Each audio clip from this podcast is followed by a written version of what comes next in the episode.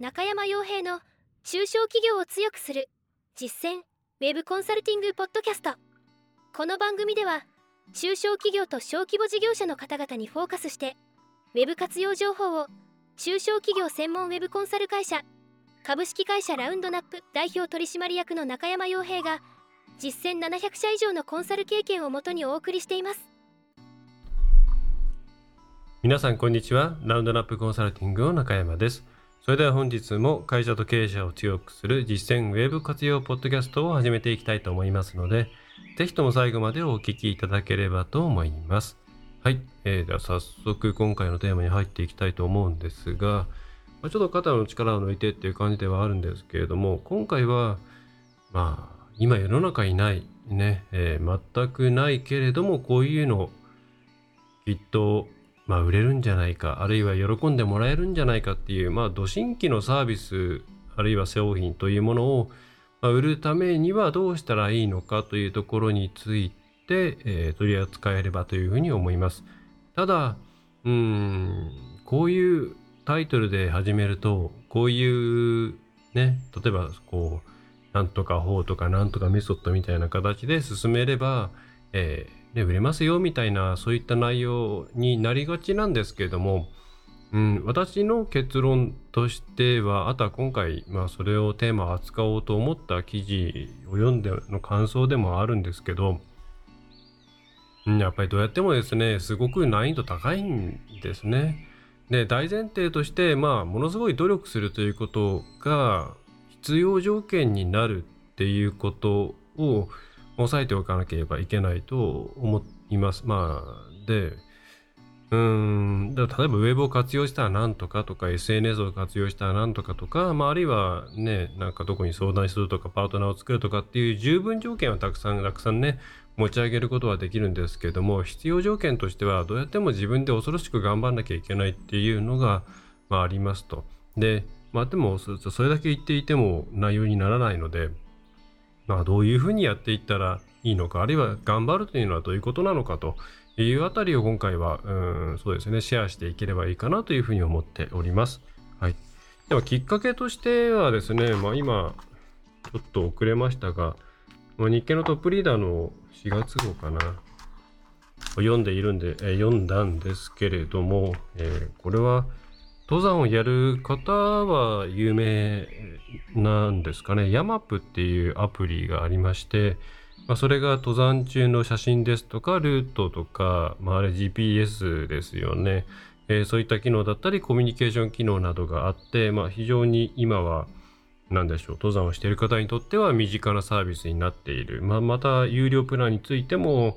まあ、1月780円、年間で5700円、まあ、今2023年4月現在ですけれども、という価格にもかかわらず、なんだ、どれぐらいっていうのはちょっとわかんないんですけれども、えー、かなりのですね、会員数がいるということです。2013年にアプリットサービスがリリースされたみたいですね、と。で、これが、まあ、この記事がどういう趣旨かっていうと、まあ、それまでそういうアプリ全然なくって、、えー、またこれを思いついた、えー、アプリアプリを出す2年前ぐらいにいろいろ回ったらしいんですけれども、この、えー、代表の春山さんっていう方ですね。まあ、1980年生まれなんで、まあ、私の1個上ですかね。はい。えー、まあ、どこに行っても、まあ、この方登山が趣味なので、こういうのニーズあるんじゃないかということで、企画を持って行ったんですけども、どこ行っても、こう、まあ、ニッチすぎるとかですね、またユーザーに聞いてみても別に紙の地図とコンパスがあればいいと、えー、言われたりと、えー、まあ剣もほろろという言葉がまさに合うような状況だった、えー、みたいなんですね。まあただ、まあ、まあ、それにめげずにといったなんですけれども、こういったそれまでいないサービスを、まあね、言って絶対に役に立つぞということで、まあ、いろんなことをして、まあ、今に至るという内容が書いてあるんですが、まあ、これがおそらくですね、書いていない部分がたくさんあると思うんですけれども、相当地道な活動をしていると思うんですね。例えば書いてある内容だけでも、えー、山を登る方々に直接アプローチをすると、まあ、ユーザーさんとの距離を縮めて、フィードバックをもらうということで、えー、ためにですね、まあ、チラシを巻く、まあ、それ自体は、まあ、そうかなと思いますけれども、まあ、例えばと、登山、登山に来ている人が止める駐車場ってあるじゃないですか。そういったところのワイパーに差し込むっていう、まあ、よく中古車のですね、販売なんか、業者さんなんかやるね、挟み方ですけれども、まあ、あんな感じで、車のワイパーに差し込むとか、そういったこと、それからカスタマーサービスですね、アプリのカスタマーサービスに関しても、え誰かに任せるのではなくって、24時間も自分自身で受け付けて、ユーザーさんの声を聞くということをやっていたということなんですね。で、そういうことがあって、まあ、12、えー、1年ぐらいやってからですかね、えー、それぐらいでやっと、お客さんの方とコミュニケーションが取れるような関係がじわじわできてきて、まあそこからだんだんだんだんだんだん、まあ、これが2013年ですか、まあ10年前ですよね。まあ今となってこうやって、えー、日経の方で記事で取り上げられるような状況になったということが、えー、書いてあるんですね。はい。まあおそらく書いてない部分でもっともっと泥臭いことやってると思いますと。で、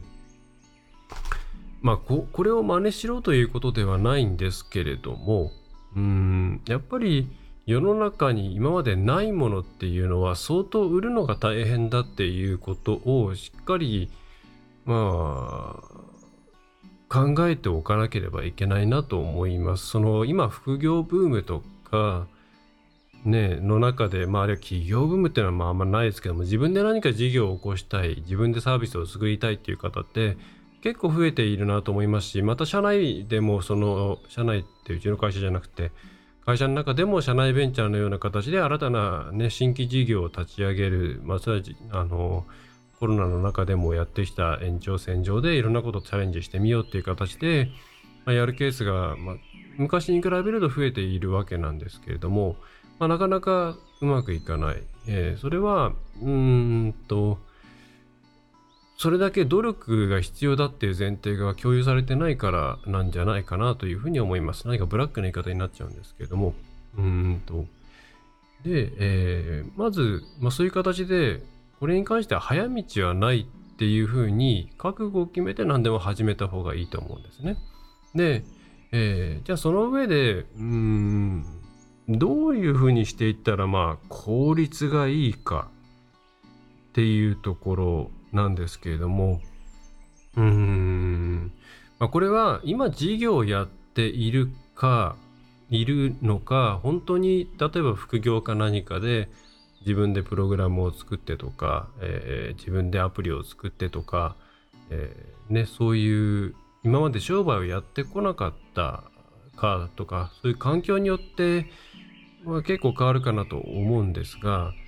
うん、まずドストレートで行くのは、まあ、やっぱりやめた方がいいんじゃないかなと思います。ドストレートっていうのは今回の山、山、山ップ？えー、ヤマップさんみたいにもうそれ単体で行くっていうことですね。でこの方も本当に登山が好きっていうだけでこれを立ち上げたんだと思うんですけれども、えー、本当登山ファンで、まあ、起業してっていうことですね。東日本大震災がきっかけで、えー、起業したということですね。もうすごいな。うんえー、で、まあ、既存のあの事業がある方は、えー、おすすめのやり方としては、既存のまあお客さんがいるので、えー、まずその既存の商品サービスこれに関しては皆さんすでに、えー、認知世間的に認知されているサービスでしょうしまたお客さんがすでに使っているようなもの、まあ、あるいは顕在的なニーズがあるものだったりするわけじゃないですか。それとうまくつなげられないかという考え方をした方が、え、いいんじゃないかと思います。ちょっとどういうものかっていうね、例をジャストアイデアで今思い浮かばないんですけれども、えー、まあね、応援機器みたいな販売をしているのか、それ以外の何か違うサービスを、そうですね、えー、飲食店をしているのか分かりませんが、それとうまく絡めるような形で、えー、つなげて、リンクさせて商品化する、サービス化するっていうのは、えー、効率がいいんじゃないかと思います。そのアップセル、クロスセルに当たる、どちらかと当たるのかな。えー、どっちのケースもあると思うんですけれども、まあ、今の商品と、えー、引きつけて、えー、そこに対してオプションのような形で、えーこれこれこういうことをうちはやってるんですけどもこの度こういう、えーこともできるんじゃないかと思ってこういうサービスを始めましたっていうふうにうまくストーリー作りをしていって、えーそこで、えーまずユーザーさんに使ってもらうっていう方向を、まあ、取るのはすごく効率がいいんじゃないかと思うんですね。やっぱりこういう新しいサービスってまず心理的に心の扉を開けてもらえるかどうかっていうのが非常に重要で、えーそれが安かろうが高かろうが、うん、なんでしょうね、実際の絶対的な価格って、こういうケースってあんまり関係ないんですよね。それに対して、えーなんでしょう、商品っていうのは、まあ、その価格に対して払う価値があるものなのかどうかというところで値頃感が決まってくるので、全く新しいものって値頃感が全くわからないので、価格を多少変えたところでそんなに変わらないんですよね。で、まあ、安くすれば安くしたで安いものとして見られて、えーね、皆さんが提供しようとしている価値とずれてきちゃうこともありますし、まあ、高くすれば単純に切られちゃったりすることもありますし、えーまあ、ちょっと価格面に関して本当単体で売ってくるの難しいんですけど、まあ、ちょっと話それましたけれどもすでに何かしらのサービスを提供している場合には、えー、何でしょう本当に新しくこれ始め始めましたっていうだけだと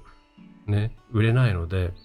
既存のすでにお客さんがなるべくいるサービスにうまくくっつけて売るという形、えー内部の新規事業であればそういう、えーオプション的な立ち位置であるいはまあ多少こじつけになってもいいので今の製品ラインナップにうまく並べられるような形で、えーそのサービスを展開していくと。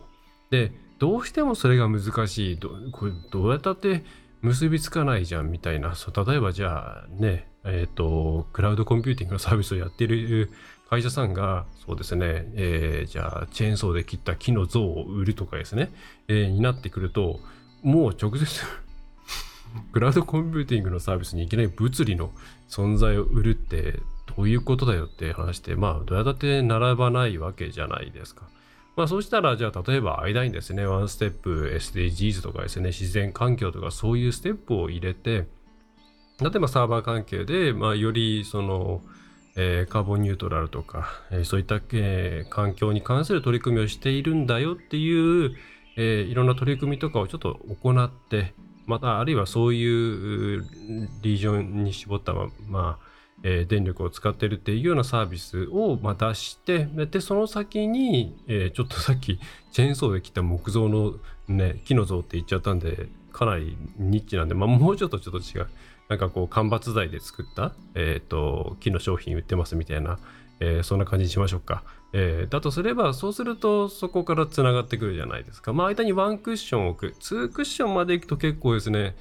本来の商品との距離が広がりすぎてしまうので、まあ、できればゼロクッション、えーオプション的に売る、えーまあ難しければワンクッションといったような形で、えやるというのが新しい商品を売るときにはすでにすでに事業をやっている方は、えそれがいいんじゃないかなと思います。はい。でまあその際は何でしょうねあまあこれは後にしようかな。でそうじゃない例えば個人の方がやるまあ難しいですよね正直。まあ私もこうやって今遠隔コンサルって当たり前のようにやってねいますけれども、えーやっているとか世の中にありあり ごめんなさい。世の中にありますけれども10年前ぐらいですか、えーチャットツールを使ってコンサル遠隔でやるって始めた時は全然いなくて。うん。なんでしょうね。本当どういう表現をしたらいいのか、えーみたいな感じで苦労したんでまあ今はもう言えば簡単に通じるので非常に楽なんですけどね。はい。うんと。まあそんな風に浸透してくればまたじ、えー状況は変わってくるわけなんですけどまあとはいえ競争相手は増えてくるわけなんですが、えーでちょっと話戻って個人の方で言うとなかなかですねサービス単体をうん。結局これは信じてもらうっていう話なんですよね。それを使ったらえーっといい生活が待っている。いい状況が待っている。っていうことをうん、寝頃感がない状態で信じてもらうっていうことになりますので割とですねそのツールそのものというよりはその売る側の会社とか売る個人の方を、ブランディングしちゃった方が早かったりしますね。え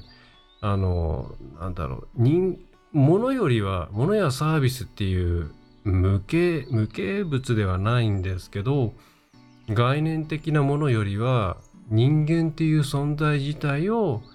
ブランディングして、まあ、この人がはこういう価値観で動いてんだと。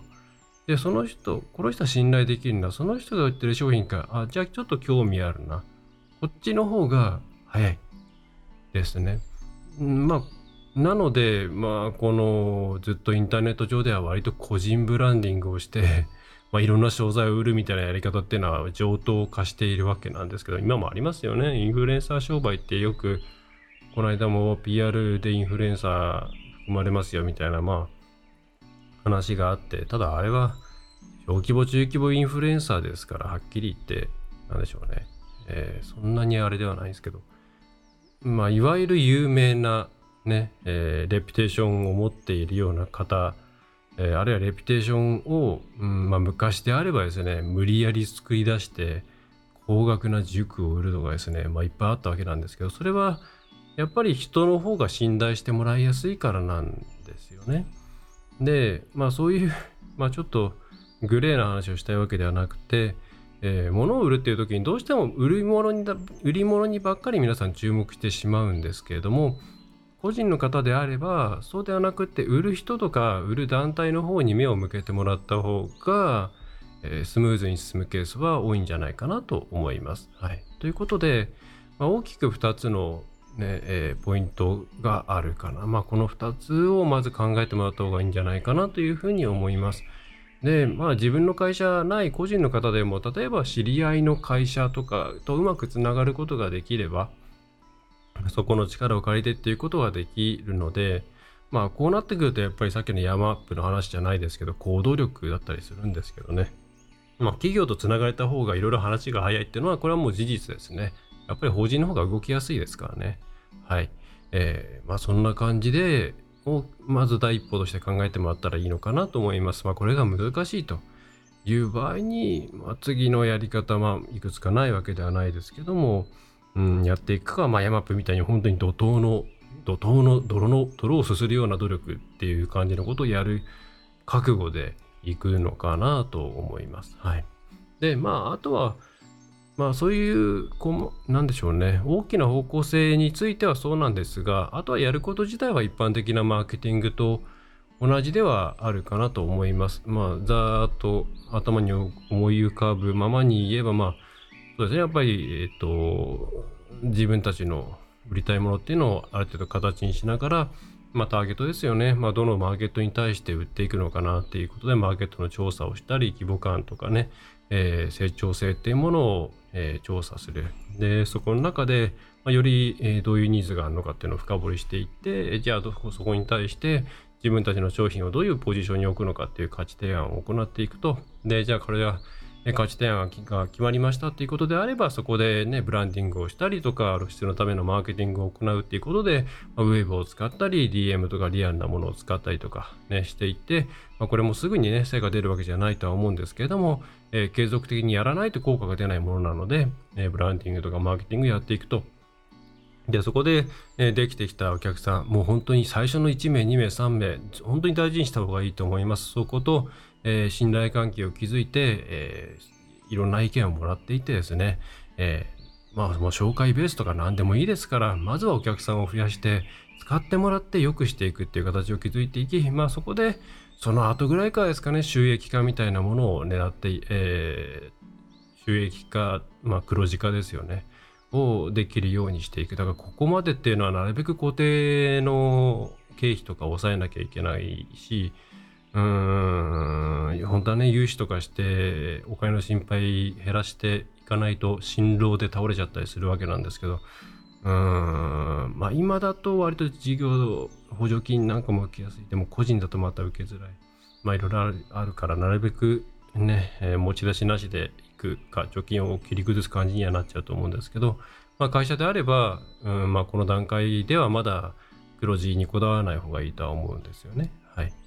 はい。で、まあ、それで、まあ、やっと収益化っていうところができてきたら、じゃあ、それを拡大していくのか、それとも、まあ、この自分でできる範囲で最良のものを作り出していくのかっていうところを考えて、まあ、拡大するのであれば組織チーム作りとかそれから顧客化とかリピーター作りとか、まあ、それから、ね、より伸ばしていく販売パートナーとか、まあ、そういうところのフェーズに入っていく感じになっていくと思います。まあ、これ自体はどんなステップでも変わらないね。はいえーまあ、ですが、まあ、やっぱり難しい、難しいんですが、うん、なんで今回それ扱おうと思ったかっていうと、うん、おそらくですね、もうどこの業界も、こう、レッドオーシャンですからね。何かしら、うん、ずらしたものを出していく。それから、うん、それを出していく法人であったり、うん、広告塔でもいいんですけど、まあ、社長さんとかが広告塔になるケースもありますけれどもそういうものを作って、うん、いわゆる競争原理とは違うところで戦っていけるようにしていかないとねパイも減りますからね厳しいなというふうに思うところですね。だ結構あの新規参入の方のご相談とか新しくこういう商売始めるんですけどっていうご相談っていうのは、まあうちのせっかく上多いわけなんですけども素直に言ったらまあやっぱりねすでに先行企業がたくさんいますからなかなかそこのシェアを奪っていくことではできないですし値下げに関しても今限界がありますからとりあえず値下げしてお客さんにとって信頼関係築いてから、まあ、じわじわ収益化レベル上げてあのなんだろうな、えー、経営ねちゃんと出るようにですね上げていくっていうのも、まあ、結構今大変なのでうんまあ、その場合本当にコンセプトをちゃんと作っていって、えー、そそのそのそこで、ね、選んでもらえるようにしようみたいなご提案をすることが多いんですけれどもただそういうことをしていかないと多分新しい事業難しいと思うんですね。うん、でただそういうことやらなきゃいけないんですけれどもでもやっぱり難易度が高い。えー、なので、えーまあ、今回は、えー、そもそもまあ、ややんなきゃいけないけど大変ですよっていうことと大変だけれどもこういうやり方を取っていったら、えー、随分マシになるんじゃないかという話を、えー、扱わせていただきましたという感じですね。まああんまりウェブに関係のない話ではあるんですけれども、まあ、そういうそういうお客様がねうちも多くまた支援したいとも思っていますので、えー取り扱わせていただきましたという感じです。で、今回まあ内容としてはそんな感じですね。はい。新しいことやりたいっていうのは本当いろいろあるんですけどね。ねまあ今チャット GPT とかにそういうのをね、壁打ちとして、えー、アイデア出しするとか、まあこれ全然違う話なんですけど、チャット GPT 使ったらいいよっていう話聞くんですけど、あれね、僕やってみてもな、あんまりあんまり壁打ち相手として、うーん、まあ少なくとも GPT-4 じゃないときついなって気はしています。結構、凡庸って言ったら失礼なんですけども、なんかこう、問いに対しての問いそのままみたいなのが返ってくるんで、うん、まあこれは私のプロンプトの力が足りないのかもしれないんですけどね、うん、問いを立てる力が足りないのかもしれないんですけども、うん、まあ、ちゃんとリアルにお客さんに聞いたりした方がいいんじゃないですかと。最近ちょっとなんかね、チャット GPT を魔法の杖みたいな感じで捉えがちなので、ちょっと怖いなと思ってますね、私は。はい。まあ、そんなちょっと余談を含めましたが、外でお家に帰りましょうの、えー、なんか鳴っているんで、えー、これにしたいと思います。えー、それでは今回は以上になります。まあ、こんな感じでいろんな中小企業の方々のご相談に乗っております。えー、まあ、今も、えー、メールとか、あとはご来社みたいなものの、え予約もいろいろ入っておりますので、えまあ、本気の方はですね、ぜひ、え無料相談の方に、えお気軽にご連絡いただければと思います。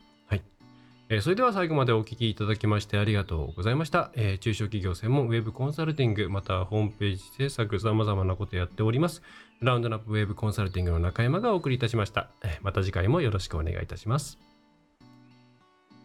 今回の内容はいかがでしたでしょうか？ぜひご質問やご感想をラウンドナップコンサルティングのポッドキャスト質問フォームからお寄せください。お待ちしております。また、ホームページにてたくさんの情報を配信していますので、ぜひブログ、メールマガジン、郵送ニュースレターや各種資料 PDF もご覧ください。この世からウェブを活用できない会社をゼロにするを理念とする株式会社ラウンドナップがお送りいたしました。